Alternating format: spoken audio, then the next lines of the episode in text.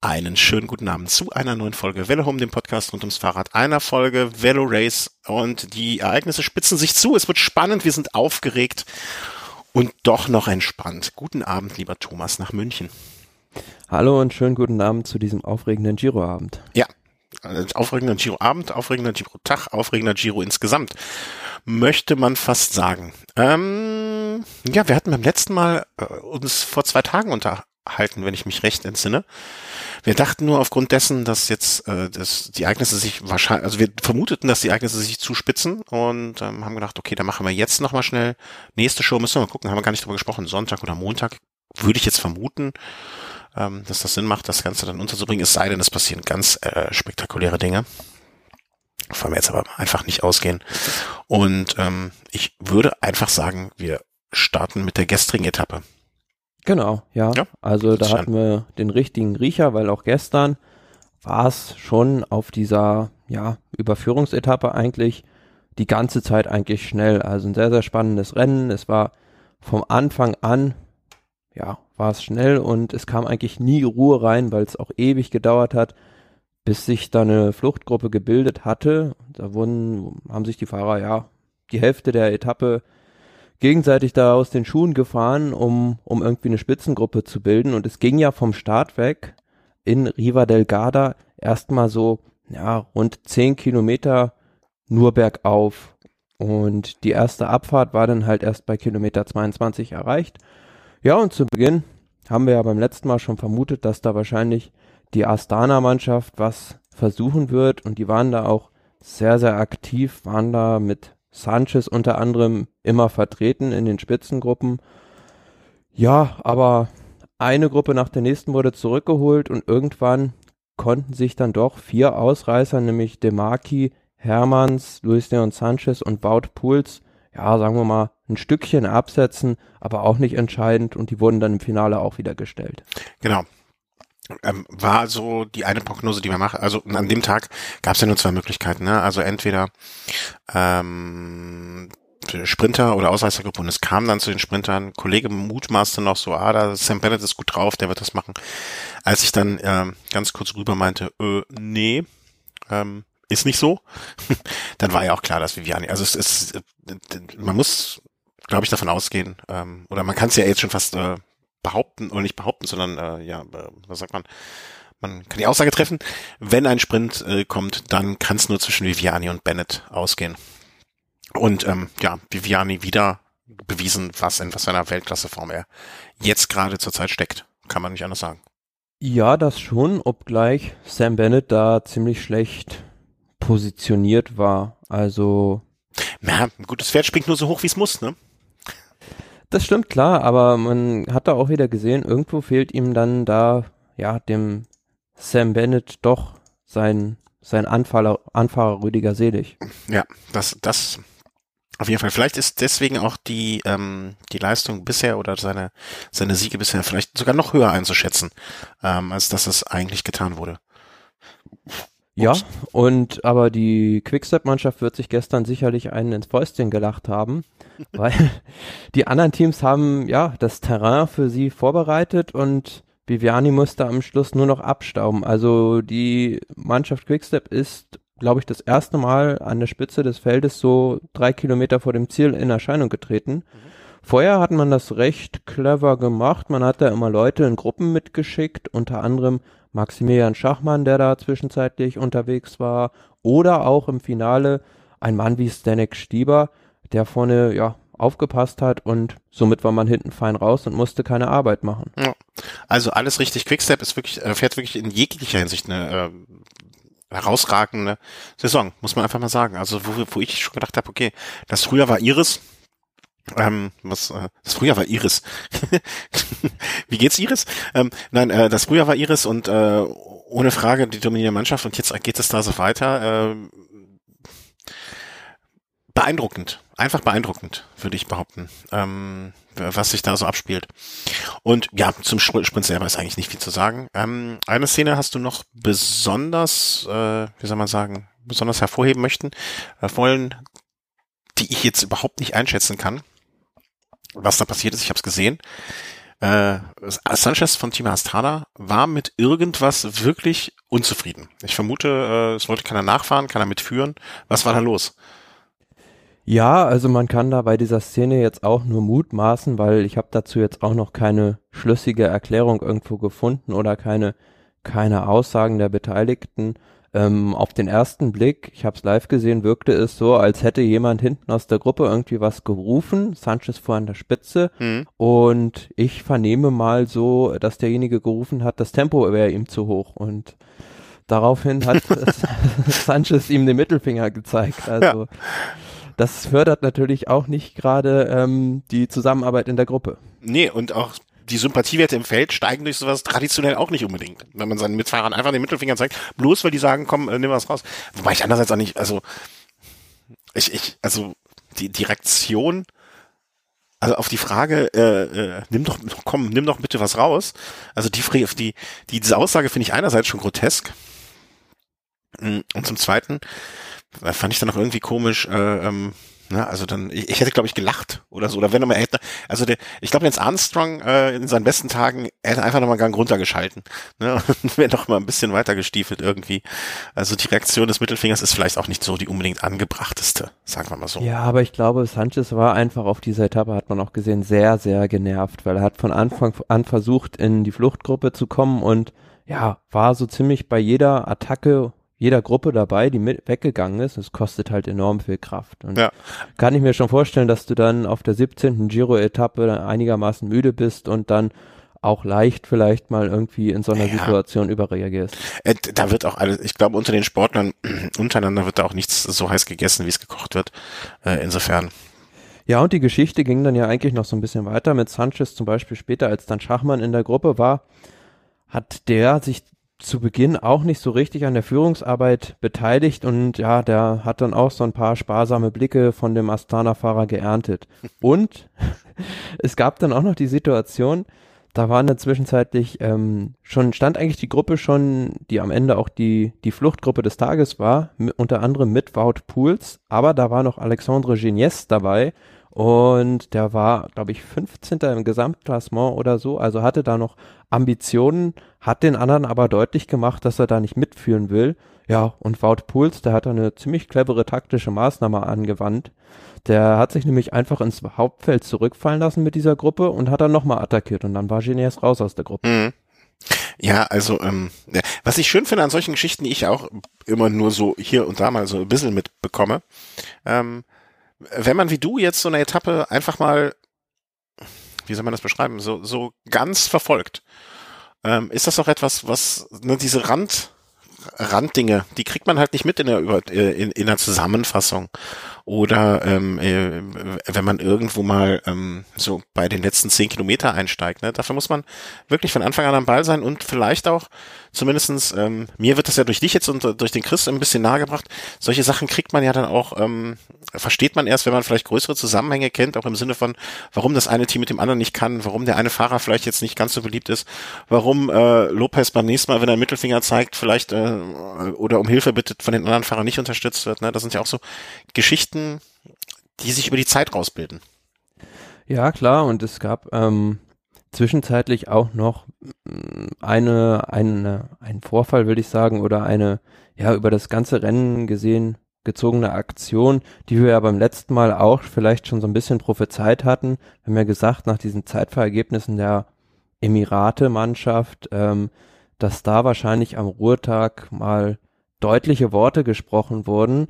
Und da hat man halt gesehen, die haben ja auf dieser Hochebene mit Bora zusammen, obwohl eigentlich die Gruppe schon weg war, eine Verfolgungsjagd über 20 Kilometer angezettelt und dabei die ganze Zeit in der Führung Fabio Aru, also der musste da auf dem flachen Tempo bolzen. Ja, gab's gab's ein paar harsche Worte. Ich habe aber auch Ja, und das das kuriose war ja dann auch in der nächsten Fluchtgruppe waren sie dann mit vier Mann drin, aber dann haben sie es nicht geschafft vorne zu bleiben. Hm. Man, äh, ich habe auch heute äh, von einer nicht zu nennen, nicht genannt werdenden, nicht genannt worden, nee, einer Person, die nicht genannt werden will wahrscheinlich, ähm, so die, die suffisante Bemerkung gehört, warum, äh, warum Team Sky am Ruhetag bei 20 Grad mit Armlingen rumfährt, muss man sich auch mal genau anschauen. Lass ich jetzt ja. auch einfach so, lass ich jetzt auch einfach mal so da stehen. Ne? es war schon immer schon so ein bisschen, warum haben die bei sehr warmem Wetter auch Armlinge an? Ne? Also wer weiß, wie die Arme aussehen, ne? was da passiert ist. Also alles so so Sachen, da denkt man sich, ja, stimmt eigentlich, ne? Also ja, oder warum äh, fährt Pozzo Vivo heute auf der Rolle mit Helm aus? Also der hatte seinen Helm noch auf, als er auf der Rolle sich ausrollen lassen hat. Ja, also alles sehr sehr komische Sachen. Naja, ähm, aber halten wir es einfach mal fest, äh, wie ähm, äh, dass Viviani gewonnen hat. Und kommen wir dann zur heutigen Etappe, ähm, die ja, glaube ich, in dieser Sendung dann vielleicht doch einen größeren Stellenwert einnehmen wird als die Etappe davor, die flache Etappe. Ich konnte es nicht sehen, ich habe es äh, im Ticker äh, nachgelesen alles, äh, habe mir die entscheidenden Szenen nochmal angeguckt danach und ähm, es ist eigentlich, also ich habe mir ein Bier aufgemacht. Alkoholfreies natürlich, ne, weil unter der Woche. Aber ich habe mir ein alkoholfreies Bier aufgemacht zur Feier des Tages. Und du hast, äh, was hast du? du? Du, du hast die belgische Flagge gehisst oder was hast du gemacht? Die belgisch-deutsche Flagge. äh, ja, nee, ich habe hier einen neuen Fußboden verlegt von einer bestimmten Firma. Nein. Ach so. Ähm, ja, heute war, also wer hätte gedacht, dass ich heute die Ereignisse da so dermaßen überschlagen. Ähm, heute war der erste Tag, an dem wirklich eine, eine Fluchtgruppe, die vom, ja, vom Start weg eigentlich quasi losgefahren war, mal so richtig eine lange Leine vom Feld bekommen hat. Und ja, wir hatten dann ähm, unterwegs, glaube ich, waren das zehn oder zwölf Leute, die in dieser Gruppe drin waren. Unter anderem Maximilian Schachmann und Michael Murkoff aus der Quickstep-Mannschaft. Das waren, glaube ich, drei Mannschaften, die vorne mit zwei Leuten dabei waren. Ja, und da hat man dann zwischendrin schon gemerkt, als dann der Vorsprung anstieg, zehn Minuten, zwölf Minuten und irgendwann waren es dann sogar über 15 Minuten, glaube ich. Ja, da war eigentlich relativ klar, dass die durchkommen werden ja. und dass die da den Sieg unter sich ausmachen werden. Ja, ich finde das immer, ähm, wenn ich, wenn ich das an dem Punkt kurz, äh, ich finde das immer interessant, ähm, dass irgendwann, also ne, man überlegt die ganze Zeit, boah, die lassen den aber fahren, die lassen die aber fahren, die lassen den aber fahren, ist ja auch okay, macht ja nichts aus, kein Unterschied und so weiter, ne? Und irgendwann denkt man sich, jetzt haben sie es geschafft. Ne? Also das ist aber auch ja so ein schleichender Prozess, ne? Ah, könnte das reichen, könnte das nicht. Und irgendwann, ähm, äh, wie, wie soll man sagen, irgendwann entscheidet man für sich selber, jetzt, jetzt schaffen sie es. Also jetzt, jetzt kriegen sie, jetzt, jetzt kriegen sie es hin. Und ich finde das immer sehr, sehr spannend oder sehr interessant, dass man das ja auch immer für sich selber unterschiedlich bewertet. Ne? Ja, also für mich war dieser Punkt so gekommen, als bei 100 Kilometer vom Ziel eigentlich so noch 14 Minuten waren. Mhm. Also da habe ich mir gedacht, da steigt jetzt auch keiner mehr ein, weil das, das wirst du gegen eine Zwölf-Mann-Gruppe auch nicht mehr gut fahren können, selbst wenn da noch so ein ja, recht schwieriger Schlussanstieg auf dem Programm steht. Ja, aber ne, interessant, dass man das, das irgendwann, also ich glaube, ich hatte das schon beim so überlesen, also ich habe den Ticker bewusst gelesen, ohne das Ergebnis zu wissen, ne, und da dachte ich so, oh, die haben denen aber Platz gegeben, oh, noch mehr, noch mehr. Ich, ich ich tue mich, ne, man weiß dann auch nicht die Wetterbedingungen, dann haben sie Rückenwind zum Beispiel, was das Ganze ja schwerer macht, das aufzuholen und so weiter. Ja, aber fast gar kein Wind heute. Ja, ja. Ähm, das, äh, das, das, das sieht man natürlich nicht äh, im Ticker, ne? Aber ich dachte immer, ich finde immer so ab mehr als 10, 12 Minuten, da denke ich mir immer, also jetzt wird's realistisch, äh, dass sie durchkommen werden. Ja, schön, schön. Ähm, dass, dass, dass uns beiden wohl zu einem bestimmten Punkt klar war. Und ab dann waren es ja im Prinzip zwei Rennen, die da stattgefunden haben. Einmal das Rennen vorne und das Rennen hinten. Genau, es waren sogar noch mehr Rennen eigentlich, aber da kommen wir später nochmal dazu. Ja, was weiß ähm, okay. Ja, also vorne haben zwei Deutsche eigentlich das, das Finale geprägt. Ja, Maximilian Schachmann, den hätte man das zugetraut, aber auch Christoph Pfingsten aus der Bora Hans Grohe Mannschaft, der auch in dieser Fluchtgruppe mit drin saß, der hat sich da ganz, ganz wacker geschlagen, war lange Zeit zusammen mit Cataneo, Plaza und Schachmann an der Spitze des Rennens und hatte erst auf den letzten Kilometern dann ja abreißen lassen müssen und musste dann sein Tempo fahren. Aber vorne war es so, dass sich äh, vor allem zwei Leute, nämlich Maximilian Schachmann und Mata, Mattia Cataneo aus der Androni-Mannschaft, ja wirklich bis aufs Zahnfleisch bekämpft haben und waren aber in ungefähr beide gleich stark. Also ich weiß nicht, wie oft Maximilian Schachmann da attackiert hat, kam aber nie weg. Und dann fiel das Tempo immer wieder runter und der Profiteur war halt Ruben Plaza, der immer zurückkam. Aber zum Schluss gab es dann aus diesen dreien, wenn man es so nennen darf, bei einer Bergankunft einen Sprint und da war ganz schnell klar, dass der Tank bei Mattia Cataneo alle ist ja. und im Prinzip nur noch Schachmann gegen Plaza sprintet und da der auch schon ja so dreiviertel auf halb acht hing, war das Ding dann auch schnell entschieden.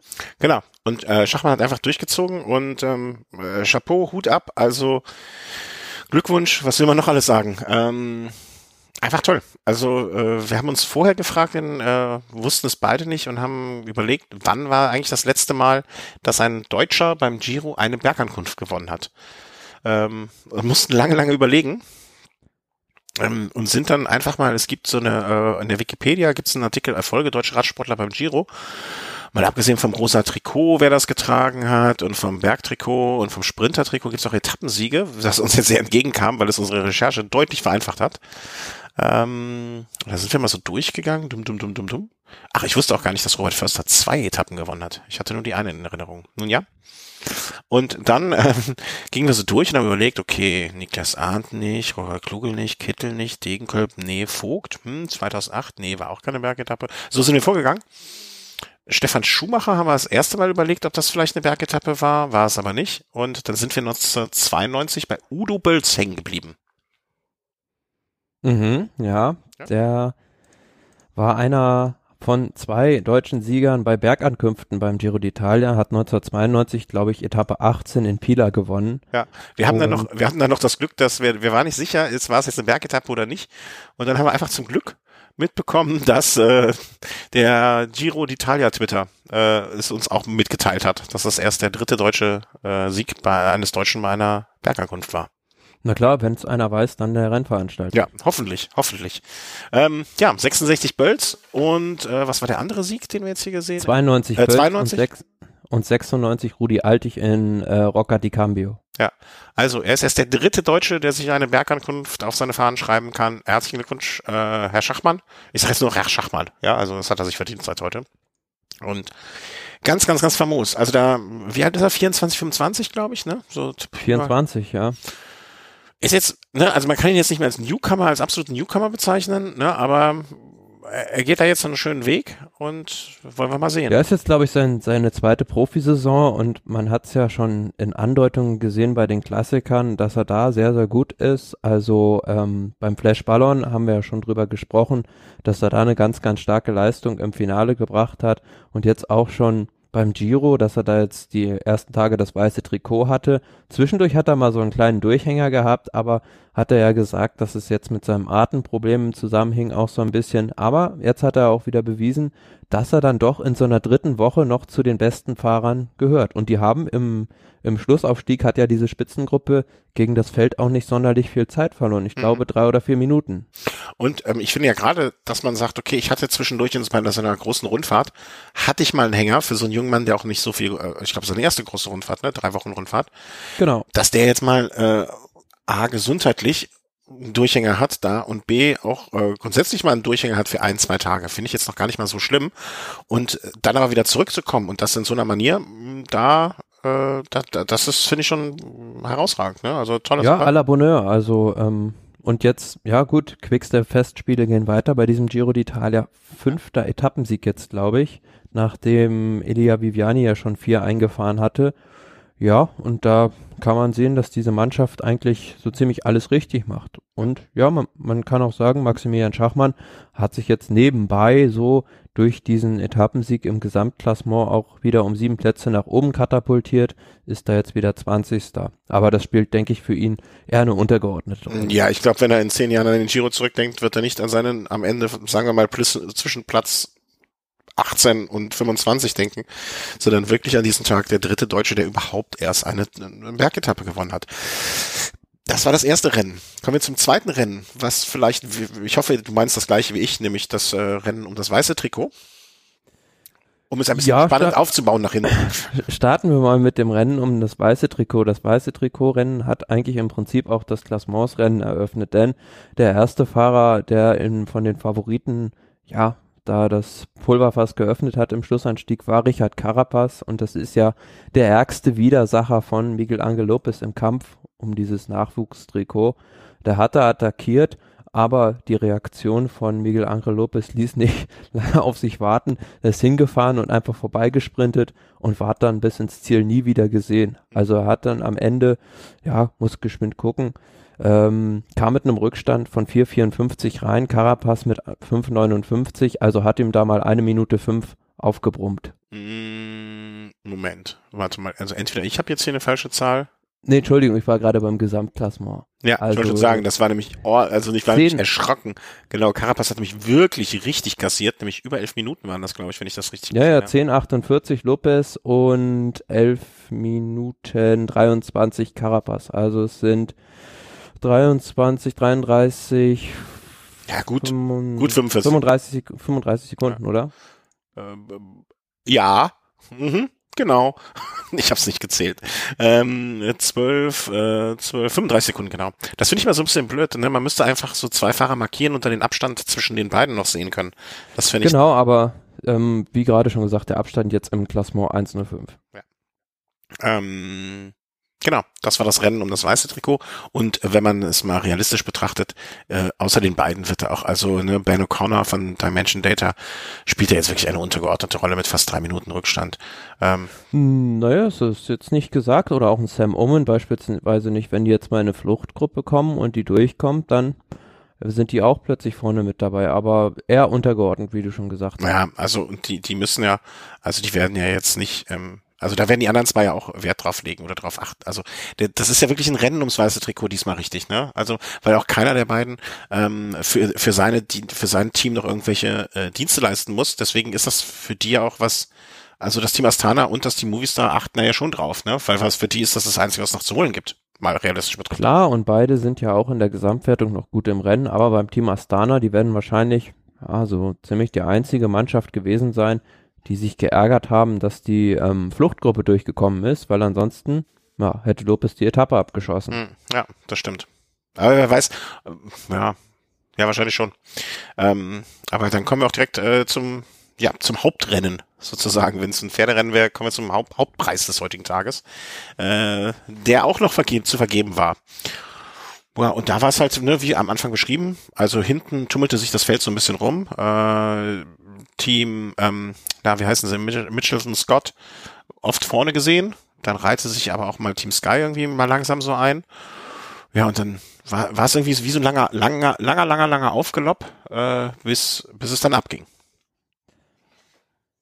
Ja, da sind wir wieder bei unserem Schlangenbändiger. Also die Mitchell-Scott-Mannschaft hat da so ein bisschen das Tempo eingeschläfert und ja, von den Favoriten hat sich da erst recht spät auf den letzten, glaube ich, zwei, zweieinhalb Kilometern hat sich das da alles kompromiert abgespielt und der erste, die ersten, die da eigentlich so ein bisschen, äh, ja, sich ins Wasser getestet hatten, war eigentlich die Bora Hans Grohe Mannschaft, die mit Formulo und ähm, Patrick Konrad da hinterhergefahren sind und gab, ging so eine kleine Lücke auf zur hinteren Gruppe. Ja, und dann war es dann wirklich Tom Dumoulin, der mit seiner Attacke da alles gesprengt hat. Mhm. Ob dann, da, da wurden dann die, äh, die, die Messer zwischen die Zähne genommen und ging's los? Ja, also es war wirklich also wahnsinnig beeindruckend, wie der da losgestampft ist mit dieser Riesenübersetzung an, an dem Anstieg. Und es konnten dann auch nur Pozzo Vivo und äh, Yates tatsächlich kurz den ersten Antritt von Dumoulin mitgehen. Und ja, auch Froome war da zunächst im Hintertreffen, aber ja, dessen zweite Welle hat dann erst den richtigen Schaden angerichtet. Mhm.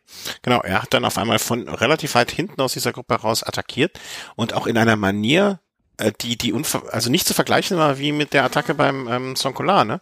Wo er sich alles so langsam peu à peu hochgestellt Er hat richtig, also es klingt jetzt blöd, das so zu erwähnen oder so, so, so zu betonen, aber er hat richtig attackiert, ne? Also rausgefahren, ja, also zack das, und los hat das auch taktisch sehr schlau gemacht, hat sich da hinten an die Gruppe wieder angedockt und die anderen hatten ihn wahrscheinlich noch nicht so richtig auf dem Schirm, ist er rechts rausgeknallt mit einer größeren Übersetzung und dann, ja, vorne weggefahren. Und es konnten dann auch nur noch, ja, Dumoulin und Vivo dieser Attacke folgen. Ja, also Walter Puls hätte es vielleicht geschafft, wenn er sein Navi richtig justiert hätte. Ja, gut. Äh, das, das, war vorher ja das war vorher, glaube ich, passiert, ne? Muss, muss man dazu noch sagen, ähm, Puls, der war schon früh im Anstieg einer der ersten, der da angegriffen hatte, aber aus der zweiten Reihe halt, hatte sich da so ein Vorsprung vielleicht von 30, 35 Sekunden rausgearbeitet. Ja, und da hat man wieder gesehen, dass die Andock-Station da beim Team Sky perfekt funktioniert hat, denn Froome ist dann mit Dumoulin und Pozzo Vivo vor, nach vorne gefahren zu Wout Puls, der, der da gewartet hatte und ähm, die drei ins Schlepptau nahmen. Bis? Bis, äh, äh gut, glaube ich, es waren 700 Meter vor dem Ziel, eine ähm, Rechtskurve kam und ähm, ja, About Puls einfach geradeaus gefahren ist. das sind solche Szenen, wo man sich köstlich drüber amüsieren kann, dass das vor allen Dingen auch solchen Leuten passiert noch, ne? Also das, man kann ich, ich also da, da ich finde das, ich finde das eine höchst, ähm, wie soll man sagen, eine sehr gut beschreibende Situation, weil ähm, Entschuldigung. Ähm, ich, ich, ich, die sind halt so voll mit Adrenalin. Die stehen so unter Dampf. Ähm, man kann sich kaum vorstellen, dass das passiert, aber der ist einfach geradeaus gefahren, ne? Obwohl Absperrung, ne, das war wahrscheinlich da, sollten Autos aus der Werbekarawane. Genau, da wurden halt äh, wurden Autos und Motorräder rausgeleitet, aber äh, fälschlicherweise auch Wout Puls. Also Chris Froome, der hat es gerade noch rechtzeitig gemerkt. Ja, man stelle sich vor, das wäre äh, auch noch für ihn böse ausgegangen. Ähm, dann, dann wäre er wahrscheinlich möglicherweise äh, der Depp des Tages gewesen. Kann ich mir gut vorstellen. Aber so geht's so gerade noch. Aber schöne Sache, also ich finde es mal, äh, ja, Entschuldigung, ähm, ich finde, das macht die ganze Sache ja nur menschlich und ähm, das ist ja auch äh, sehr angenehm. Ja, also am Ende des Tages äh, war dann beim Kampf um das äh, rosa Trikot aus dieser Gruppe der Favoriten hinten hatte sich Angel Miguel Lopez ähm, nochmal irgendwie, was haben wir gesehen, also auf den nächsten Fahrer äh, 15 Sekunden raus auf Pozzo Vivo, dann Dumoulin, äh, Chris Froome reingekommen. Genau, alle in einer Puls, Gruppe. Waldpuls, kurz dahinter, wär, ohne Versteuerer wäre wahrscheinlich auch noch mit dabei gewesen. Ähm, Patrick Konrad danach und dann kamen sie so langsam rein. Und äh, Simon Yates hat sich dann im Prinzip auf, ich sag mal, die drei, Pozzovivo, Dumoulin, Froome, ähm, ja, so rund 28 Sekunden eingefangen. Ne? Also mal eine halbe genau, Minute. Das ist das ist die Zeit, die er kassiert hat. Und ja, man muss ja auch sehen, das Ganze hat sich da, wie ich gerade schon gesagt habe, auf den letzten anderthalb Kilometern abgespielt und der ist ja regelrecht eingebrochen da. Also der wurde auch, ja, vorher war er noch kurz vor dieser Gruppe um Patrick Konrad und da wurde er auch durchgereicht und hatte dann so ein bisschen das Glück, dass dann Jever auf der Zielgeraden wieder zurückkam und ihn dann noch in Schlepptau nehmen konnte. Hm. Ist auch so, ähm, Wäre jetzt interessant zu hören, was du, oder was ist zu hören oder zu sehen oder mitzubekommen, was, was jetzt die drei, also ich bezeichne jetzt also die drei, ne, Dumoulin, Pozzovivo und Froome, so heute Abend im Bett liegen, sich überlegen, so, scheiße, wären wir, mal, wären wir einfach mal ein bisschen früher losgestiefelt, hätten wir vielleicht. Ja, das, das ist es halt immer. Du, wenn ja? du es nicht, nicht versuchst, dann wirst du halt auch nicht rausfinden, wie, wie der andere drauf ist. Aber bei der ersten Attacke, wie gesagt, sah jetzt ja noch recht gut aus. Aber ich kann mhm. mir gut vorstellen, dass er sich da einfach übernommen hat hm. und dann zu weit in roten, Reich, roten Bereich gedreht hat und dann nicht mehr mitfahren konnte. Ja, ja, das äh, denke ich auch, dass das die, die einfachste Erklärung ist ja auch meist die richtigste. Ähm, aber weißt du, Dumoulin und äh, Froome treffen sich heute Abend auf dem Weg zum, äh, zu, zum Abendessen auf dem Flur und denken sich beide so, ach man, hätten wir doch mal kurz, kurz irgendwie uns abgesprochen und hätten beide jeder einmal attackiert, hätten ihn dann schon früher in den roten Bereich gefahren und dann hätten wir es untereinander ausgefochten. Nur hätten wir das alles einen Kilometer früher gemacht, dann hätten naja, es ist ja immer die Frage, ob du dann ähm, bei einer früheren Attacke auch den Erfolg gehabt hättest, weil dann wären natürlich noch mehr, mehr Helfer dabei gewesen und ist die Frage, ob dann ja diese Zeit, die der andere Fahrer dann im, im kritischen Bereich fahren muss, da ausgereicht hätte. Äh, klar, das ist alles reine Spekulation, ne? Aber ich würde glaube, also wäre ich jetzt ein, einer von den dreien, würde ich glaube ich mir im Hotelzimmer das gerade überlegen und würde denken, naja. Im, Im Grunde genommen hat Dumoulin ja damit heute seinen Rückstand ziemlich exakt halbiert. Er hatte vorher 56 genau, Sekunden, ähm, jetzt noch 28 und ähm, im Prinzip ist das jetzt, äh, wenn wir mal das äh, Zwischenklassement von heute äh, anschauen, ähm, immer noch Yates, Dumoulin, Pozzovivo, Froome, Pinot, äh, Miguel Lopez ein Platz hoch, Dennis Ron, äh, Ron Dennis äh, ein Platz runter. Ich sag mal so, dass äh, nach dem gewonnenen Zeitfahren ist ihm das wahrscheinlich nicht so wichtig. Der wird sich freuen, wenn er vielleicht noch in den Top Ten einkommt und das halte ich für durchaus realistisch, so wie sich das Klassement darstellt. Und ähm, im Punktetrikot natürlich jetzt Viviani mit seinem Sieg gestern äh, vor Sam Bennett, äh, Davide Ballerini ähm, mit deutlichem Abstand. Also er hat weniger als die Hälfte der Punkte. Ähm, da wird nichts mehr gehen. Ja, aber wer hätte das gedacht, dass Rowan Dennis da nur fünf Sekunden hätte, dass Simon jetzt bei dieser also, Bergankunft reinkommt. Also. Ja, stimmt. So rum, äh, ne, wenn man diese Zahl sich so betrachtet. Ja, es gibt immer so Sachen, ne, da kann man sich, hätte man, äh, was weiß ich, hätte man vor, ähm, vor der, vor dieser Veranstaltung da gesagt, dass, oder mir jemand gesagt, äh, dass, wen haben wir denn hier?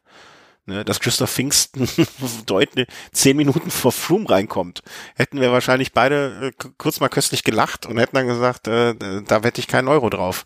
Ne, also es gibt immer so Situationen oder unabsehbare Sachen, wobei das natürlich wieder was anderes ist durch die Fluchtgruppengeschichte. Ne?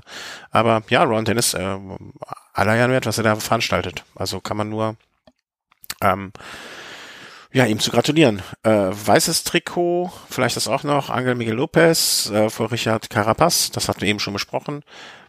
Bergtrikot hatten wir jetzt außen vor gelassen. Insgesamt weniger interessant vielleicht beim Da hat sich Giro. heute eigentlich wenig getan. Also immer noch Simon Yates 91 Punkte vor Giulio Ciccone, Esteban Chavez, Thibaut Pinot, Chris Froome. Aber ich denke, ja, Giulio Ciccone hat man gesehen, der hat gleich am Anfang des, des Berges rausgenommen. Der wird morgen und übermorgen versuchen, in die Ausreißergruppe zu kommen und dann, ja, hofft er halt darauf, genügend Punkte zu sammeln, um dieses Trikot noch übernehmen zu können. Also von den ersten, sage ich jetzt mal, ja, sieben Fahrern ist Ciccone eigentlich der einzige, der ernsthaft um dieses Trikot kämpft. Hm, ja weil für die anderen geht es eigentlich um entweder ums Klassement oder Maximilian Schachmann, ja, der wird jetzt sicherlich nicht nochmal so einen. Husarenhit über fünf Berge hinlegen. Nein, das würde, das würde bei mir sehr viele Fragen aufwerfen. Ähm, und äh, Chavez auch jetzt mit zu großem Abstand schon auf Yates und er wird ja vor allen Dingen nicht gegen seinen eigenen Kapitän fahren werden. Nee, der hat vor allem Helferaufgaben. Und äh, in der Mannschaftswertung Team Sky, um die auch mal zu erwähnen, also das, äh, die Mannschaftswertung Team Sky vor Astana, Mitchelton und Team Bora auf Platz 4. Auch erfreulich. Mit gar nicht so einem großen Abstand, ne? Wer weiß. Also könnte ja auch noch was werden. Ja, dadurch, durch die äh, Flucht bedingt heute von Christoph Pfingsten, haben die natürlich da auch enorm an Boden gut gemacht. Ja, Ach, Entschuldigung, das haben wir beim Trinken hier. Ja, aber wo wir schon bei, schon bei den Mannschaften sind, also heute im Finale hat man das dann doch gesehen, dass auch diese, ja, jetzt fast zweieinhalb Wochen Arbeit an der Mitchelton-Scott-Mannschaft nicht spurlos vor, vorübergehen. Mhm. Ich hatte mir das schon so ein bisschen gedacht, dass man dann Jewe für die dritte Woche vielleicht noch so ein bisschen zurückhält und den Rest, ja, der muss halt immer arbeiten und so war es dann auch. Also als dann wirklich die, die großen Motoren da vorne aufgedreht haben, war eigentlich keiner mehr der Helfer von Simon Yates richtig in der Lage, ihm zu helfen. Also in den letzten Jahren haben wir es bei der Sky-Mannschaft ganz anders gesehen. Und er hatte halt im Finale nur noch Nieve dabei. Und das ist natürlich eine ganz spannende Voraussetzung für die nächsten Etappen. Roman Kreuziger fährt auch einen extrem unauffälligen Giro, finde ich. Um, ja, der, der arbeitet, arbeitet ja schon extrem viel. Ja, also ja, aber das sind dann so Sachen, die kriege ich dann halt, dann habe ich das zu wenig mitbekommen oder zu wenig verfolgt. Ne, aber ähm, weiß nicht, ob der Name überhaupt schon einmal fiel während des ganzen Giros bei uns hier. Ne? Also klar, die die die Arbeit im Flachen, also Nachführarbeit wie heute und so, das das ist natürlich ja, Arbeit ist halt, ohne Früchte. Ist halt in der Reihe von der Helfer einer einer, der ja relativ vorne noch weit steht, obgleich er natürlich auch ein sehr guter Bergfahrer ist.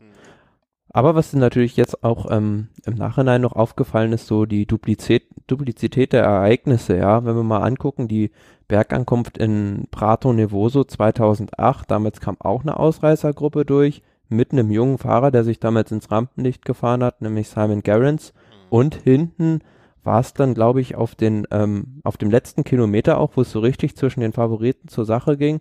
Und ich glaube, das war damals ähm, Evans oder Schleck, der da das gelbe Trikot verloren hat. Ja, da, das sind, das sind Teilen meines Hirns, weil diese Informationen vergraben, die ich nicht öffnen möchte. Ja, aber es war, es war eigentlich im Prinzip exakt das, ähm, das Von, gleiche Szenario. Mhm. Also das, ja, die kleine, die, die Gruppe relativ unbedeutender Fahrer weiter vorne, äh, wo dann auch mal ein, also ich weiß, wie du das meinst oder worauf du hinaus willst. Das stimmt auf jeden Fall. Ne? Also lange weit vorausfahrende Fluchtgruppe mit keinen No-Names, ähm, aber genau, kommenden, kommenden Fahrern. Damals, ja. der das, der das gelbe Trikot abgeben musste. Frank Schleck, der kam rein mit einem Rückstand von 4,41 und Evans, ja, da hat er zwar nur neun Sekunden kassiert, aber es war dann am Ende so, dass, dass er da zwei Plätze nach unten gerutscht ist. Hm. Fein, fein, fein. Also, das wäre jetzt der Stand am heutigen Tag. Hm, ähm, wir haben heute Donnerstag, 24. Im Prinzip äh, morgen noch Freitag, Samstag und dann war es leider Gottes das schon mit dem Giro. Ja, also noch zwei Etappen, die entscheidend sind. Äh, unsere alte Diskussion äh, lassen wir an dieser Stelle nicht wieder auferstehen. Sollte die letzte Etappe noch auf Attacke gefahren werden oder nicht? Weil, äh, wie sagt man im Englischen? We agreed, in this case, we agree to disagree. Ähm, und kommen mal zu der Vorschau auf die Etappe von morgen. Die da gehen wird von, es öffnet sich, Vanaria Reale nach Bardonecchia. Sie? Genau, nach Bardonecchia. Necchia, ähm, okay. Der Anstieg zum Jaffro. Aber es ist eigentlich die Königsetappe des Giro, müssen wir ja gar nicht lange drum rumreden mit diesen, ja, zwei Monsteranstiegen eigentlich im Prinzip, dem Colle delle Finestre, ja, der, die auch gleichzeitig die Cima Coppi ist mit einer Höhe von 2178 Metern, höchster Punkt des Giros in diesem Jahr, insgesamt 18,5 Kilometer lang. Ja, Rund 1000, 1600 Höhenmeter in etwa, ne?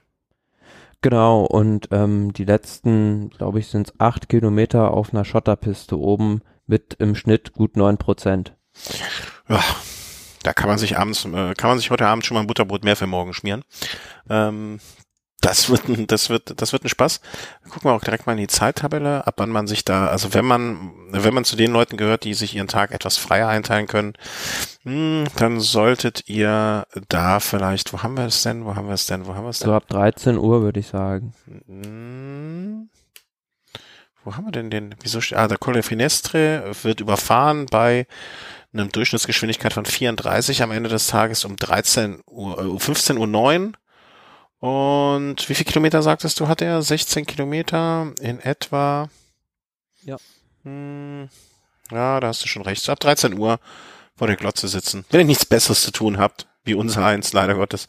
Ja, äh, aber auch dieser, dieser erste Anstieg, das trügt auch ein bisschen. Der Col de Leys ähm, ist zwar nur zweite Kategorie klassiert, aber das ist halt auch, ja, ein Anstieg, der zieht sich im Prinzip über 28 Kilometer, wo es immer eigentlich vom Startweg bergauf geht und dann so die letzten 14 Kilometer immer so, ja, erstmal ein Stückchen mit über 5 Kilometer 7 Prozent und oben raus dann immer so 3, 4 Prozent, also ganz ekelhaft. Da kann mhm. auch schon dann viel passieren und ähm, ja, der Kampf um die Ausreißergruppe wird natürlich heiß, heiß umkämpft sein. Ja, äh, und dann, äh, ne, wenn wir schon dabei sind, die Anstiege mal so ein bisschen durchzugehen.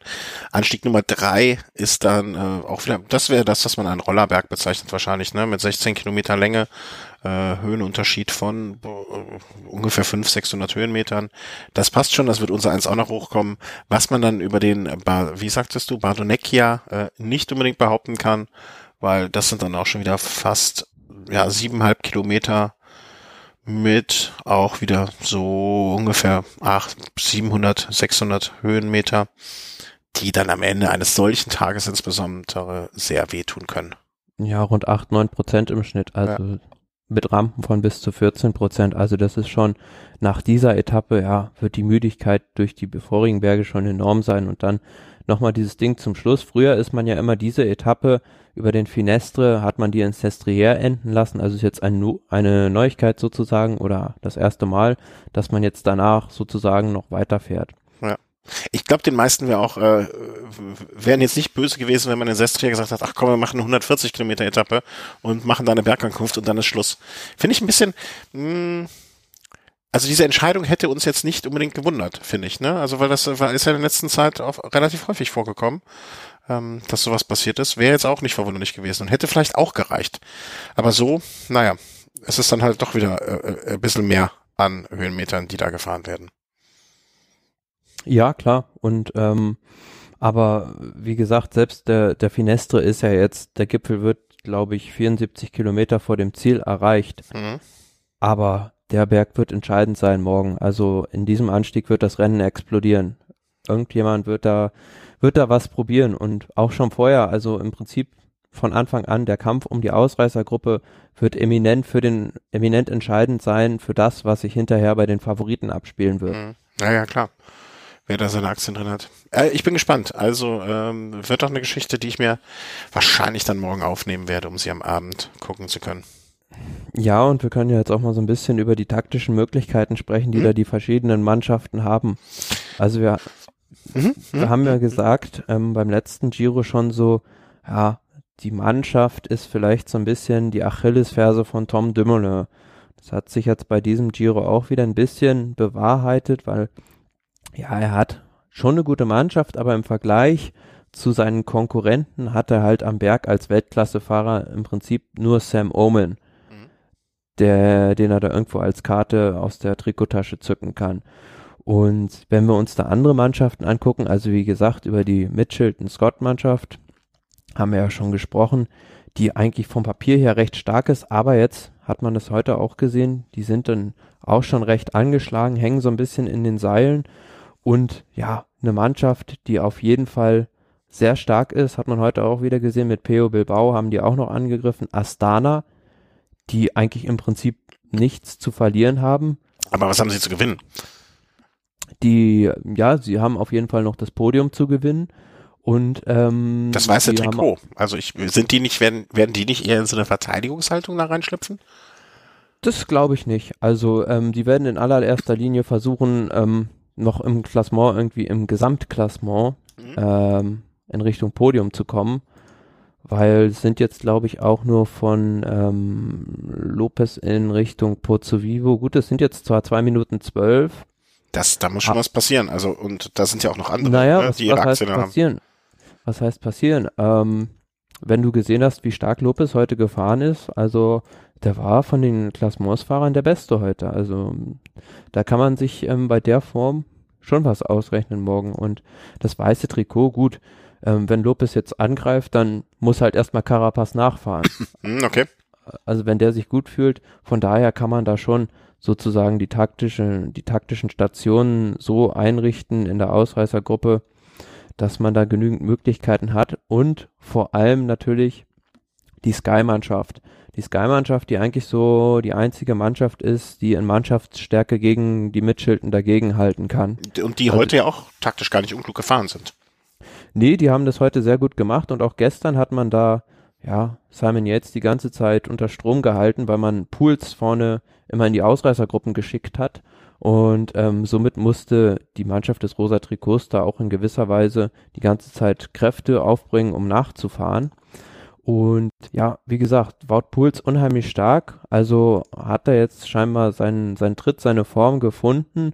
Und man hat natürlich auch noch, ja, mit Leuten wie zum Beispiel einem Kelly Ellison oder David de la Cruz, Sergio Henao, Kirienka, das sind alles Leute, die prädestiniert dafür sind, in eine Gruppe zu gehen und dann später noch Chris Froome als Undock-Station zu dienen. Ja, also vor allen Dingen finde ich, dass ähm, du hast es so gesagt, ähm, das sind die ist die einzige Mannschaft, ähm, die in Mannschaftsstärke dagegenhalten kann oder die genug klingt jetzt blöd, aber ähm, ähm die genug Man, Man, Manpower, ähm, Manpower hat und wie ich finde auch ähm, die genug wie soll man das sagen, äh, genug Rennintelligenz oder oder oder auch Renndisziplin und taktisches Vermögen hat oder eine der wenigen Mannschaften, die das haben und die es immer wieder beweisen. Ne? Also von denen erwarte ich dann morgen schon, dass wenn sie da noch irgendwas erzielen möchten, wenn sie Froome da A aufs Podium oder B sogar ins rosa Trikot fahren möchten, dann wird jetzt langsam auch äh, Zeit, das äh, zu starten. Ja, eine Mannschaft, die sich heute komplett eigentlich geschont hat, ist eigentlich die der Vereinigten Arabischen Emirate. Da rechne ich morgen damit, dass äh, Fabio Aru von Anfang an versuchen wird, in die Ausreißergruppe zu gehen und dann natürlich auch zu einem gewissen Zünglein an der Waage werden könnte, wenn dann von hinten attackiert wird und er vorne sein sollte. Äh, ich erwarte von ihm eigentlich, dass er morgen auf. Also ich hätte jetzt eher gedacht. Entschuldigung Jetzt muss ich kurz husten. Aber ich erwarte eigentlich von ihm eher, ja, wird er nicht vielleicht auch irgendwann mal so ein bisschen, ich will nicht sagen, eine Ehre gepackt, aber, aber ähm, wird er nicht auch irgendwann mal ähm, den, den, den Etappensieg sich zumindest holen? Oder meinst du, er wird es sich so dermaßen hinten anstellen um insgesamt. Ja, er äh, will, äh, er will ja, er will ja den Etappensieg unbedingt haben und dafür mhm. muss er aber in die Ausreißergruppe. Ja, ja, ja, genau. Ach so, ich dachte, du hättest, äh, ich hatte das jetzt so verstanden, dass du meinst, dass er da sich danach irgendwie, keine Ahnung, was ich danach für einen Job sucht, weiß nicht. Ja, klar. Also wenn, ja, wenn, aber er wird, falls, falls er vorne in der Gruppe sein sollte und einer der Favoriten schließt auf, mhm. dann ist es natürlich so, dass er, wenn er mit dem zusammenarbeitet, da im Kampf ums Gesamtklassement noch entscheidend eingreifen könnte. Mhm. Ja, und das wäre dann, wäre Pozzo Vivo, ich, ich, ich weiß nicht, wie die, bei diesen Italienern ist das immer so, die mögen sich entweder total oder mögen sich überhaupt nicht. Da blickt man ja nicht durch. Also bei den Fahrern, ne? Also Pozzo Vivo vielleicht äh, sagt Aru, komm, äh, schließ auf, ich, ich, ich bring dich nach vorne, du kannst ne, so Etappensieg, großer Trikot für dich und so weiter. Irgendwie, das wäre auch eine schöne Geschichte. Ja, aber bei der Bahrain Merida muss man ja sagen, die haben ja haben auch viele nicht mehr auf dem Schirm, gleich vor dem ähm, Auftaktzeitfahren Konstantin Sivzov verloren und ist eigentlich der wichtigste Helfer für Pozzo Vivo in den Bergen gewesen. Von daher hat man da jetzt auch schon ein bisschen an Mannschaftsstärke eingebüßt. Ja. Was gibt's sonst noch an taktischen Möglichkeiten, die sich da morgen geben werden? Ja, spannend. Also wäre ich Simon jetzt, würde ich mich in meiner Haut momentan nicht wohlfühlen, weil für ihn wäre es, denke ich, besser, würde er jetzt zu den Angreifern gehören, weil er wird, wird mit mhm. Sicherheit nicht, ähm, nicht, wie soll ich sagen, ähm, aus seiner Defensivrolle rauskommen, weil wenn er, wenn er angreift, wird das, denke ich, mit der Form von heute nicht schaffen, die anderen abzuhängen mhm. am Finestre. Und ähm, ja gut, die anderen haben jetzt Morgenluft gewittert. Also Tom Dumoulin, Pozzovivo und Froome, die haben ihn allesamt abgehängt. Mhm. Also heute auf, auf der Etappe. Aber andererseits, äh, also ich möchte eher in Tom Dumoulins Haut stecken, weil er zumindest schon mal sehr viele Tage das rosa Trikot getragen hat und er hat immer noch eine halbe Minute Vorsprung. 28 Sekunden. Ne, die, die, die müssen die anderen jetzt erstmal raus. Äh, äh, äh, was habe ich gesagt? Habe ich Tom Dumoulin gesagt? Ich meine Simon Yates, ja. Entschuldigung. So. Ähm, Simon Yates hat halt einfach mal noch immer 28 Sekunden Vorsprung. Das ist nicht viel. Nach dem, was, was man heute gesehen hat, kann das äh, offensichtlichst an einer Etappe ähm, wieder weg sein. Aber nichtsdestotrotz, ja, die, die muss man ihm erstmal wieder nehmen. Ne? Und ähm, ähm das ist klar, ja. Er hatte heute einen schlechten Tag. Vielleicht einen schlechten Tag. Ja, also mal, mal abwarten. Ja, aber die ist natürlich jetzt auch psychologisch und mental eine ganz, ganz schwierige Situation. Du weißt, du hast heute Zeit verloren, hast heute nicht die Beine gehabt, um bei den anderen mitzufahren und du weißt, die werden es auf jeden Fall mit, mit der Brechstange morgen versuchen in dem, in dem Anstieg zum Finestre hoch und es ist noch weit weg vom Ziel und ähm, ja, da werden, also wenn, wenn, ich kann es mir auch gut vorstellen, dass da einfach ähm, Vivo, Froome und Dumoulin auch gut zusammenspannen könnten. Mhm. Und wenn das passiert, dann könnte das Ganze wirklich kippen. Ja. Die Quintessenz des Ganzen für mich ist, dass es morgen augenscheinlich ein verdammt spannender Tag wird. Ja, und wir haben ja, also ich habe das jetzt schon öfter erzählt in unseren Giro-Sendungen, ähm, vor zwei Jahren war der Rückstand drei Etappen vor Schluss von Nibali vier Minuten 43. Und Simon Yates musste auch so ein bisschen aufpassen, dass er nicht nur Manndeckung mit Tom Dumoulin betreibt, weil, weil Froome, da hat man gesehen, der, der scheint seine Versprechung wahrzumachen, dass er wirklich in der dritten Woche jetzt seine Hochform aufbaut. Mhm. Und ja, so einen vierfachen Tour de France-Sieger solltest du besser nie abschreiben. Das äh.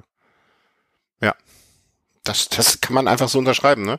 Ähm, äh, sind wir gespannt. Also. Ach, das.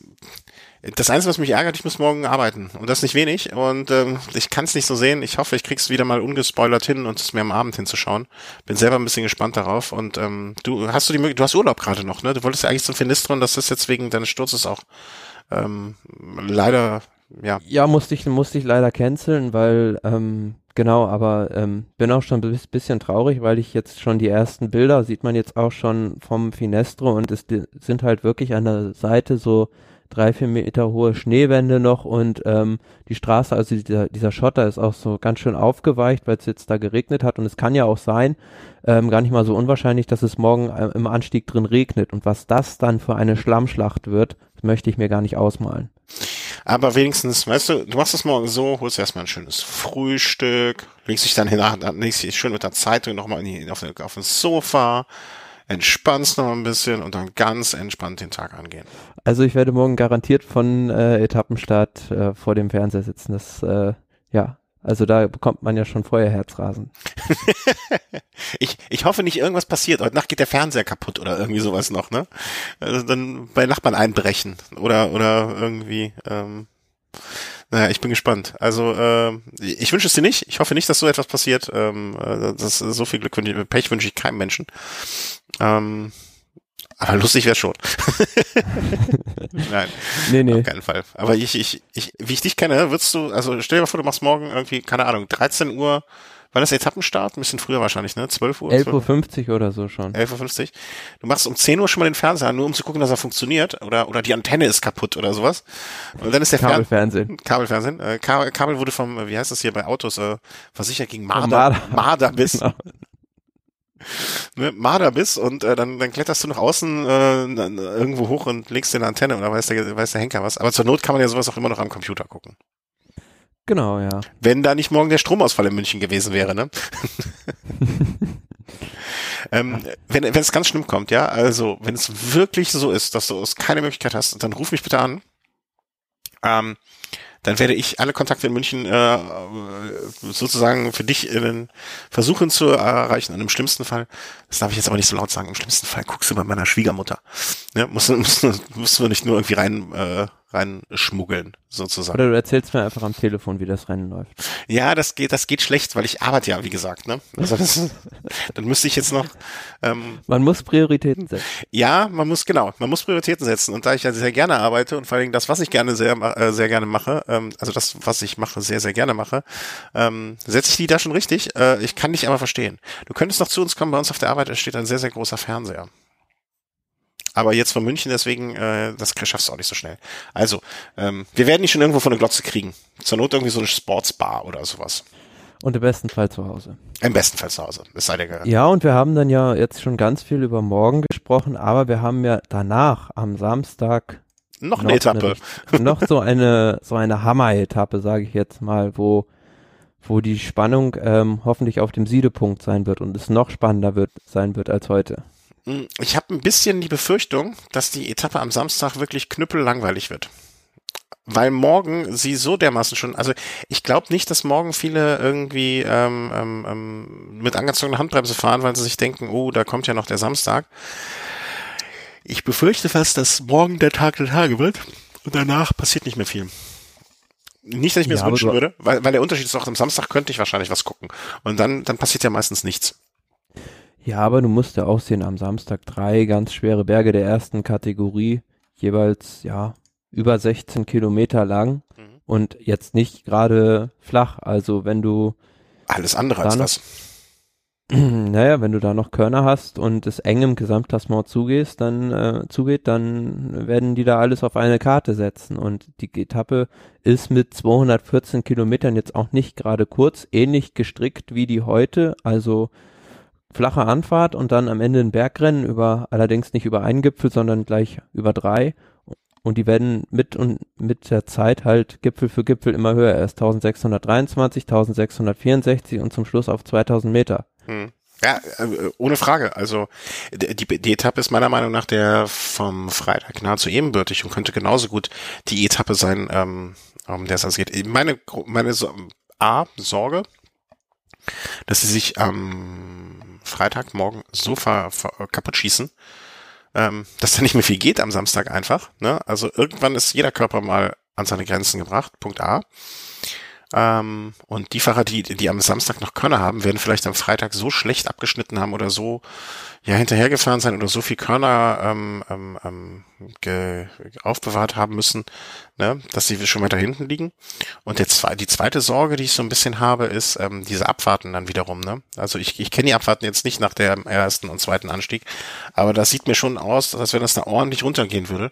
Vielleicht auch eine Geschichte für Froome interessant mit seinen Abfahrkünsten. Ne? Also vielleicht sehen wir, dass er... Ja, auf nasser Straße glaube ich eher nicht. Also bei trockenen Verhältnissen kann er wirklich gut abfahren, aber alles andere wird, glaube ich, für ihn eher, eher, schwierig. Hast du eine Wettervorhersage für Samstag? Also äh, ist da für Samstag nicht. Ich weiß nur, dass es morgen in der Mitte der Etappe durchaus regnen könnte. Hm? Nee, ich meinte jetzt äh, Samstag schon.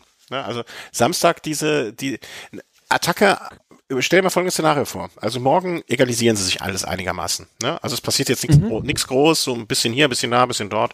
Hier nimmt einer dem anderen zehn Sekunden ab, da mal einer dem anderen fünf, aber jetzt nichts nichts Bewegendes, ja. Also die, die, ich sag mal, die ersten vier, fünf Fahrer bleiben die ersten vier, fünf Fahrer. Vielleicht ein bisschen gemischt noch, aber im Grunde genommen, dann wäre für mich ein wirklich sehr naheliegendes oder sehr mögliches Szenario, ähm, dass einfach äh, Froome zum Beispiel am äh, ersten Anstieg oder nach dem ersten großen Anstieg einfach in dieser Abfahrt bei trockener Straße vorausgesetzt attackiert, vielleicht noch irgendjemand mitnimmt, so ein Aro zum Beispiel auch, Ne? Ich weiß nicht, mögen die sich? Wahrscheinlich eher nicht, ne? Aber Aro ist ja auch ein guter Abfahrer, wenn ich das richtig Naja, denk mal zurück an die Geschichte von der letzten Tour de France, als Aro attackierte, als Froome den Defekt hat. Also ich glaube, ja, ich erinnere mich. Ich wusste noch, da war irgendwas, ne? Deswegen, gut, da wird's dann vielleicht schwierig. Vielleicht schubst er einen anderen von der Straße noch, äh, aber, ne, aber, oder er nimmt irgendeinen guten anderen Abfahrer mit. Äh, da könnte man sich ja durchaus vorstellen, er erste, ne, nach dem ersten Berg richtig Abfahrt, richtig Gas geben, vielleicht, ja, zwei, 10, 20, 30 Sekunden rausfahren, dann unten voll in den Berg reinpöllern da könnten sich schon interessante Sachen bilden. Aber vorausgesetzt, es sind halt noch Körner da. Das ist so. Definitiv. Und ich habe jetzt gerade mal bei Meteo Italia geschaut, so die Wettervorhersage für den Startort für Susa mhm. ähm, am Sonnabend. Also ähm, ja, 70 Prozent Regenwahrscheinlichkeit oh. zwischen 12 und 18 Uhr halt. Und ähm, ja, also könnte, könnte durchaus sein, dass es dann auch da regnet. Also das haben wir jetzt schon häufiger gesehen, dass die Fahrer im Trockenen losfahren und dann im Mittelteil der Etappe nass werden und im Ziel es wieder trocken ist. Gestern war ja auch zum Beispiel im Ziel, gab es ein richtiges Unwetter. Also da, da ist, das ist wirklich eine Wundertüte, das Wetter bei diesem Giro. Ja. Zum Glück, zum Glück haben wir es in diesem Jahr so, dass eigentlich alle Passstraßen befahrbar sind. Hm. Und dass es auch zu keinen schweren Stürzen äh, aufgrund von Witterungs Verhältnissen kam. Muss man auch mal so sagen. Muss man generell sagen. Also wenig, ne? Auch noch wenig drüber gesprochen, ähm, dass jetzt, das mag damit zusammenhängen, dass die Teams auf acht Fahrer reduziert wurden, ähm, es wenig schwere Stürze auch in den Sprints gab. Ja, Sprints, aber auch im Allgemeinen, ne? Äh, also hat sich da wenig, wenig lang gemacht. Das, äh, meinst du, das hat damit zu tun? Ich habe jetzt gar nicht drüber nachgedacht, warum. Ne? Ich dachte vielleicht, okay, viel wie soll man sagen? Ich glaube schon, dass es einfach auch damit, ja, durch, durch die geringere Anzahl von Fahrern. Meinst du, die, die haben vorher gesagt, pass auf, Jungs, lieber im Zweifel einmal zurückziehen, einmal nicht durchfahren, nicht noch versuchen, die Lücke zu schließen. Ähm, ähm. Klar, das wird mit Sicherheit bei einigen Mannschaften vor dem Start ein Thema gewesen sein, dass du halt gesagt hast, ja, ähm, wir haben nur acht Fahrer am Start und ähm, das wird uns jetzt nochmal eine Stufe härter treffen, wenn du halt nach zwei oder drei Etappen schon zwei Leute verlierst. Mhm. Ja, ja, klar. Aber ich frage mich dann immer, weißt du, Wout Pols ähm, steht so im Adrenalin, dass er gerade ausfährt und dass der weiß eigentlich auch, dass er rechts abbiegt. Ob du in so einer Situation dann daran darüber nachdenkst, oh, aha, wir sind ein kleineres Team, doch nicht innen durch. Ich fahr außen rum, lass mir ein bisschen mehr Zeit. Weiß ich nicht, ähm, ob das äh, werde ich werde ich auch mal Leute fragen, die in solchen Situationen schon steckten. Ähm, ich bin einfach mal gespannt. Also warten wir mal ab. Ähm, aber insgesamt grundsätzlich äh, völlig richtig natürlich wenig Stürze bisher und äh, möge es so bleiben. Das wäre fantastisch. Weil das, das nichts finde ich trauriger, weil ich finde auch, dass ich finde das immer schön. Ähm, also wir haben ja jetzt wirklich, ich erinnere mich noch gerne an, äh, wie heißt er nochmal, der australische Schwimmer, der gestürzt ist. Nein, nicht der, der, der Radfahrer, der auch mal, der gerne schwimmt. Ähm, äh, Richie BMC, Port. Genau, Richie Port, der Sturz damals. Ne? Also es sind jetzt wirklich alle vorne mit dabei, die man auch mehr oder minder erwartet hat. Und äh, ein Sturz hat keinen Favoriten rausgenommen. Das finde ich einfach mal schön. Das muss man vielleicht auch obgleich mal so. Obgleich da natürlich nicht immer nur einer dran beteiligt ist. Obgleich das natürlich auch manchmal so ist, dass du jemanden da so in eine, äh, so ans Limit führen kannst und ihn in eine Falle locken kannst. Mhm. Ja, aber ne, ob, ob, ob absichtlich oder unabsichtlich, es sind alle noch da. Und das finde ich, äh, finde ich einfach ähm, eine schöne Sache. Nicht, nicht, dass man sich hinterher fragt, äh, okay, was wäre gewesen, wenn oder äh, ne, hätte der vielleicht oder der auch anders. Das sind ja immer ja, diese muss, Diskussionen. Man muss aber schon sagen, ähm, dass jetzt zum Beispiel im Gesamtklassement Miguel Angel Lopez durch diesen Sturz ähm, im Prinzip jetzt im Hintertreffen im Podiumskampf ist. Hm, welchen Sturz? Den er in der ersten Woche da hatte. Da hat er, glaube ich, irgendwie, ich schau mal geschwind die Etappe nach, wo das war. Das war in Richtung Santa Nifa, meiner Meinung nach. Ähm, genau, da hat Lopez, ja, 43 Sekunden mal verloren auf den, auf den Etappensieger. Also das ist schon schon ja, gewisse Zeit. Aber im Vergleich jetzt zu anderen, äh, zu Natur, wo damals ähm, Contador und Froome beide gestürzt waren, glaube ich, ne, und äh, dann Nibali gewonnen hat, das sind ja ganz andere Nummern, ne. Also zum einen ist er nicht Klar, raus. da hattest du auch eine auch eine Etappe mit Kopfsteinpflaster ja, drin, ja. also da ist werden wir, glaube ich, bei der Tour eher noch mehr drüber sprechen müssen als jetzt beim beim Giro. Ja. Gut, dann äh, behaupte ich jetzt einfach mal, machen wir an dieser Stelle den Giro für heute dicht.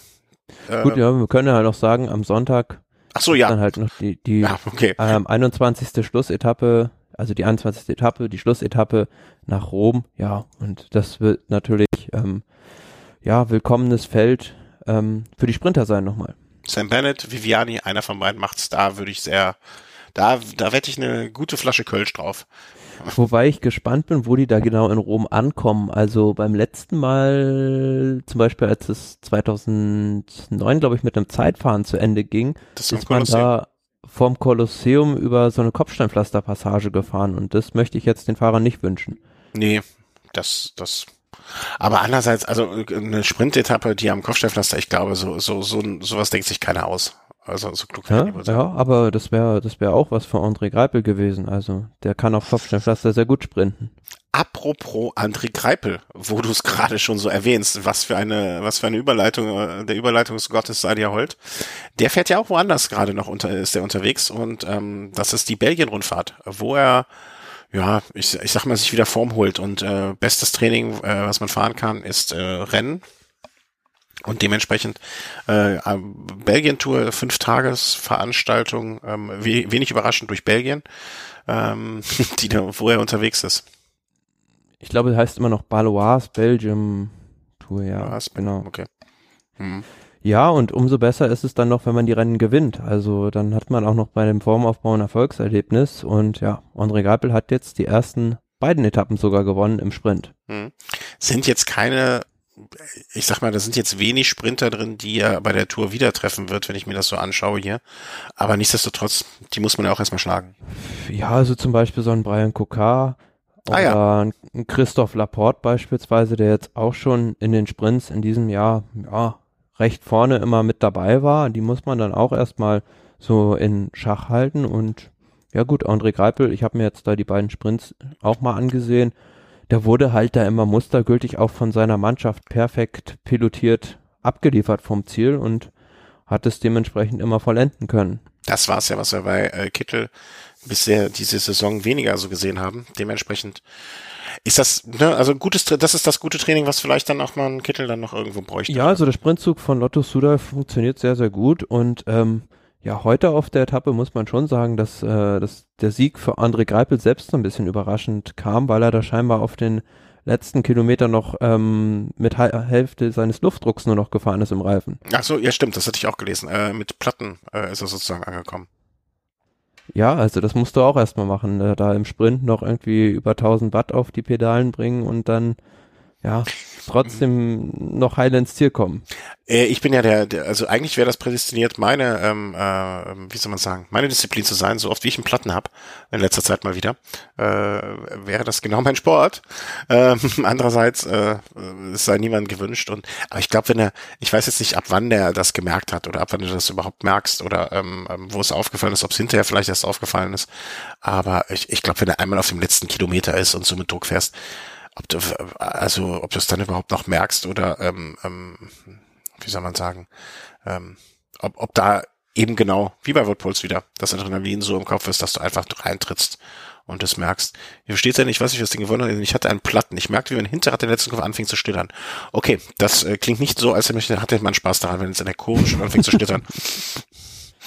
Na, umso mehr. Ne? Also das, das, äh, äh, vielleicht ist das so eine Art Overloaded Training auch. Ne? Also er, er trainiert unter besonders schweren Bedingungen. Vielleicht lassen die einfach äh, zwischendurch so ein bisschen Luft raus, damit äh, damit es noch spannend wird.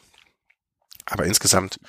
Ja, und ähm, er hat er jetzt, glaube ich, auf der fünften Etappe vielleicht dann nochmal, findet er so ein Terrain vor, wo er dann Massensprint für sich entscheiden könnte, morgen dann Zeit fahren und am ähm, Samstag dann eher eine profiliertere Etappe, die dann ja, glaube ich, quer durch die Ardennen führt. Also von mhm. daher wird man dann sehen, ob er da noch seinen dritten Sieg holen kann. Aber es ist auf jeden Fall sehr, sehr erfreulich, dass er jetzt wieder zu seiner Form da zurückgefunden hat. Fantastisch. Ja, ich drücke ihm ganz, ganz fest die Daumen. Ich glaube, über eine Tournominierung müssen wir uns keine Sorgen machen bei ihm, aber ähm, dass er da vielleicht auch noch mal ein, zwei Mal gewinnt.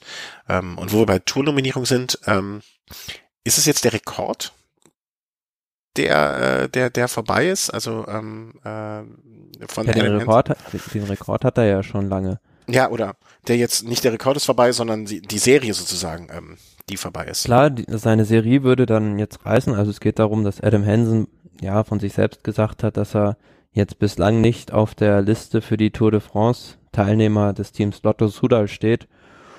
Ja, und ähm, damit würde dann ähm, absolviert ja momentan seine 20. aufeinanderfolgende Grand Tour diese Serie dann ähm, reißen und dann wüsste er wahrscheinlich gar nicht, was er machen soll in der Zeit. Hm. Ja, aber er hat ja Familie, äh, Familie und so, die werden sich ja vielleicht auch mal freuen, äh, Zeit mit ihm zu verbringen. Also das war jetzt die wievielte, äh, die zwanzigste Grand Tour in Reihe. Das, äh, ich glaube, das ist auch ein, ähm, ein Rekord für die Ewigkeit. Oder nicht für die Ewigkeit, aber das wird sehr, sehr lange dauern, bis äh, das äh, gebrochen wird. Das kann sein. Also ich glaube, er hat da irgendwie im Jahr 2008 oder 2009, wenn, wenn ich mich nicht irre, ähm, irgendwie angefangen, diese Serie aufzubauen. Und ja, aber gut, ist jetzt auch schon 37 Jahre alt, glaube ich. Und ähm, irgendwann wird es dann, dann natürlich auch schwieriger, dem Teamchef da klar zu machen, dass man ähm, Vorzüge gegenüber den jüngeren Fahrern hat. Ja, ja, klar. Und äh, wenn man sich anschaut, also er hat den Rekord gebrochen von zwölf aufeinanderfolgenden Grand Touren. Äh, 12 zu 20, da sieht man mal, also wenn der zweitbeste zwölf hat im Vergleich zu 20, ähm, mein lieber Scholli, das, äh, ja, aber er war auch immer, also ich habe ihn immer sehr wie soll man sagen, ähm, ähm, ähm sehr engagierten, äh, entspannten, ähm, zugänglichen, freundlichen Fahrer erlebt und äh, ja, also wer, wer, also ich würde ihn jetzt nicht vermissen, muss man auch immer ehrlich so sagen, ne, bei, bei, bei der Tour.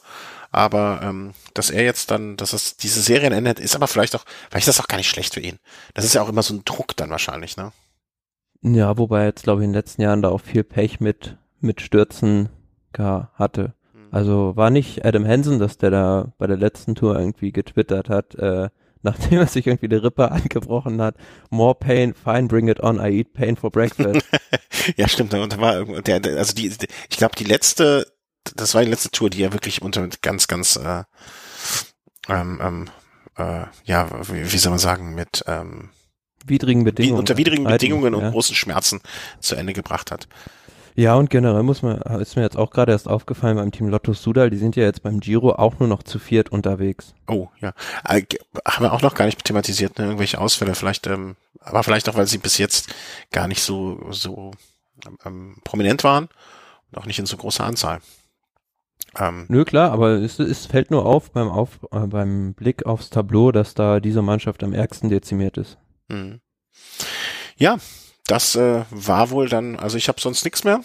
Dann war das unsere, äh, wie soll man sagen, unsere Last but not least Show. Nee, äh, ja, die vorletzte halt jedenfalls. Und das nächste Mal, wenn wir uns sprechen werden, äh, zumindest hier mit einem Mikrofon, dann werden wir wissen, wer die, Tour, äh, die den, Giro gewonnen hat. Ich bin gespannt. Nach der Zeit, jetzt stand heute, in der Sekunde, wen würdest du sagen, wer würdest du sagen gewinnt? Also. Schon zu lange überlegt. also ich, ich ähm, spiele mal ähm, Lotterie und sage Pozzo Vivo. Wow.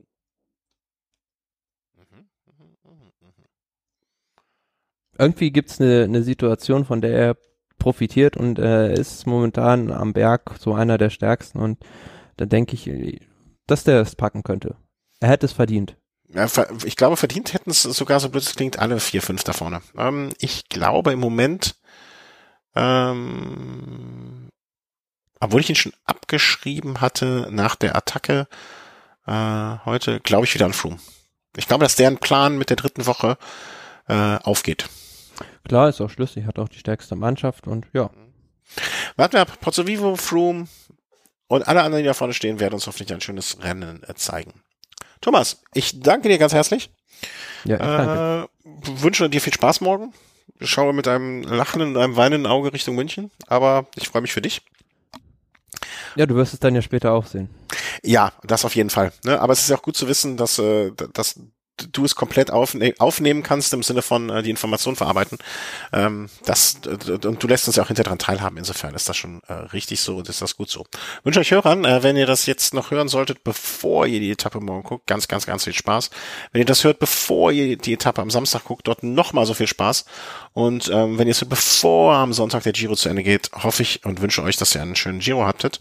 Und ähm, ja, wir sprechen uns dann am Ende mit der Rückschau auf das Ganze. Tschüss. Tschüss.